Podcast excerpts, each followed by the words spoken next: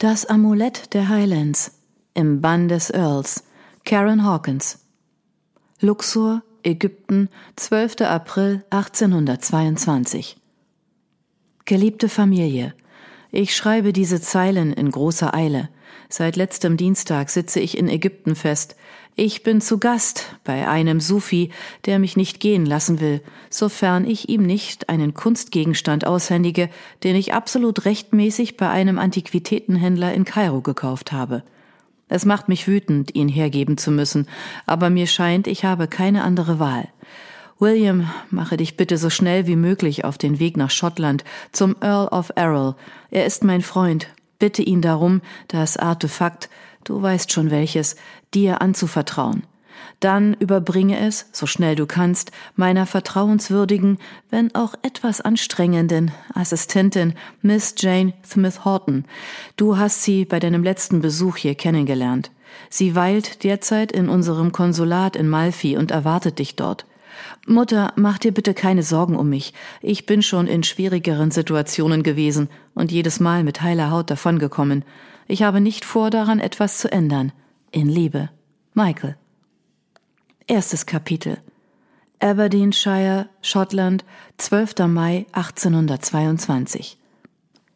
Die massive Eichentür des Gasthauses wurde so schwungvoll aufgerissen, dass ein eiskalter Wind Schnee über die unebenen Bodenbretter hineinfegte. Die Gäste blickten den Neuankömmling, der in der Tür stand, erstaunt an.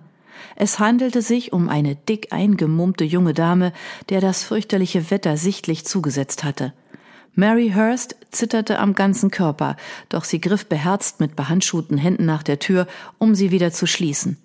Dies gelang ihr jedoch erst, als ihr Dienstmädchen herbeigeeilt kam, um ihr zu helfen. Gemeinsam hielten sie die Tür fest, dennoch waren sie hinterher vollkommen außer Atem vor Anstrengung. Danke, Abigail. Gern geschehen, Miss. Abigail rieb die Hände aneinander und sah sich neugierig in der Schankstube um. Himmel, Miss, da sind aber eine ganze Menge Leute hier in dem Laden. Mary lockerte den Schal, der Kinn und Ohren vor dem unbarmherzigen Wetter hatte schützen sollen, und schlug die Augen nieder, als sie sah, dass alle sie anstarrten. Einige der Gäste waren offenbar Reisende, die wegen des furchtbaren Sturmes im einzigen Gasthaus auf dieser Strecke, der langen, einsamen schottischen Landstraße, hatten Zuflucht suchen müssen. Mary trat durch einen breiten steinernen Bogen in die eigentliche Gaststube. Ich habe in meinem ganzen Leben noch nie so gefroren. Abigail rieb noch immer die Hände aneinander. Die Handschuhe hatte sie noch nicht ausgezogen. Ei, es ist kälter als die Zitzen einer Hexe. Mary stieg die Schamesröte ins Gesicht, als zwei Bauern und ein Händler, der große Warenpakete dabei hatte, daraufhin zu lachen anfingen.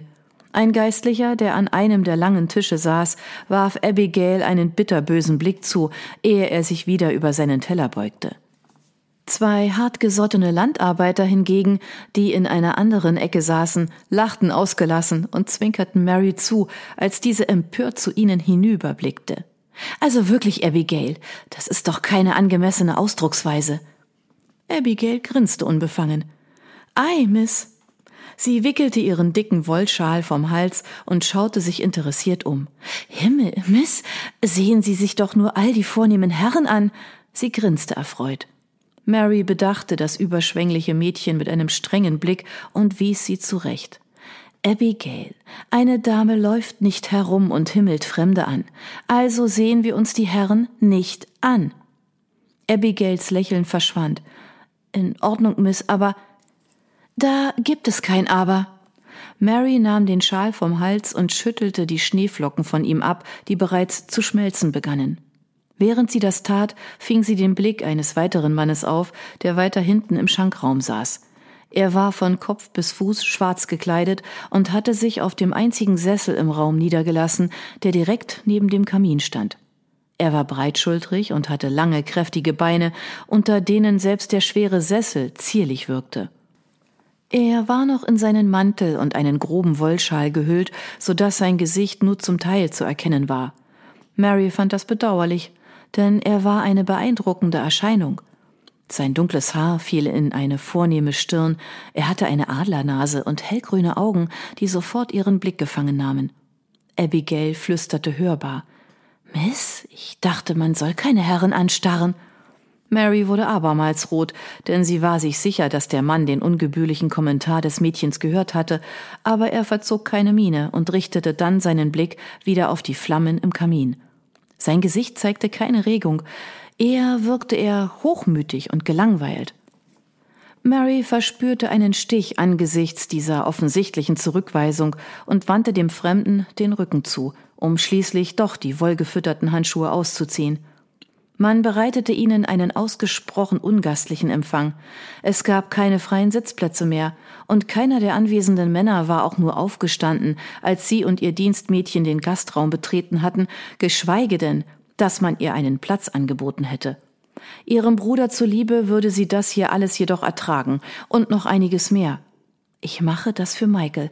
Ich kann ihn nicht im Stich lassen. Ihr jüngster Bruder war ihr ganz besonders ans Herz gewachsen. Er war von Geburt an und noch bis weit in seine Jugend hinein sehr kränklich gewesen. Dann jedoch, wie durch ein Wunder, war ihm nicht mehr jede Krankheit, die das Dorf befiel, zum Verhängnis geworden. Innerhalb nur eines Jahres war er seinen ständigen Husten losgeworden, sein Gesicht hatte eine gesunde Bräune angenommen und er war um beinahe vier Zoll gewachsen. Obwohl er sich danach vollkommen erholte, hatten ihn die langen Jahre seiner Krankheit doch geprägt. Er hatte so viele Jahre ans Bett gefesselt verbracht, dass er Bücher über Bücher verschlungen hatte. Als seine Gesundheit es schließlich erlaubte, dass er eine Schule besuchte, stellte er fest, dass er seinen Klassenkameraden im Lernstoff weit voraus war. Beinahe zufällig war er dann auch noch zu einem echten Gelehrten geworden – zur Überraschung der ganzen Familie hatte er seine Kenntnisse in Altgriechisch und Latein, die er beide fließend beherrschte, sein umfangreiches naturwissenschaftliches und sein geschichtliches Wissen dazu verwendet, genau das zu werden, was niemand jemals von ihm erwartet hätte. Ein Ägyptologe. Mary sagte sich das Wort im Stillen immer wieder vor, sie ließ es sich auf der Zunge zergehen. Als Wissenschaft war die Ägyptologie erst seit kurzem anerkannt, genauer gesagt seit Napoleons Feldzügen in das Land am Nil. Seine Truppen hatten das Nildelta geplündert, und nachdem sie besiegt worden waren, war der Reichtum ägyptischer Schätze, die sie erbeutet hatten, in den Besitz des British Museum in London übergegangen.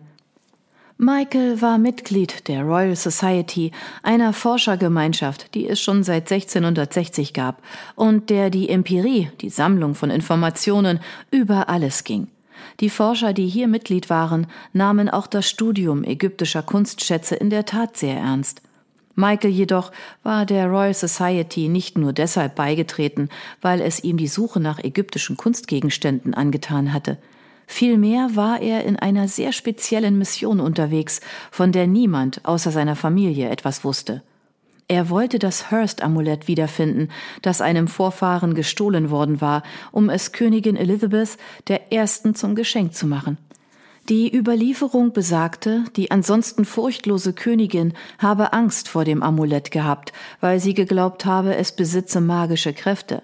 Deshalb habe sie es dem Botschafter eines weit entfernten Landes übergeben.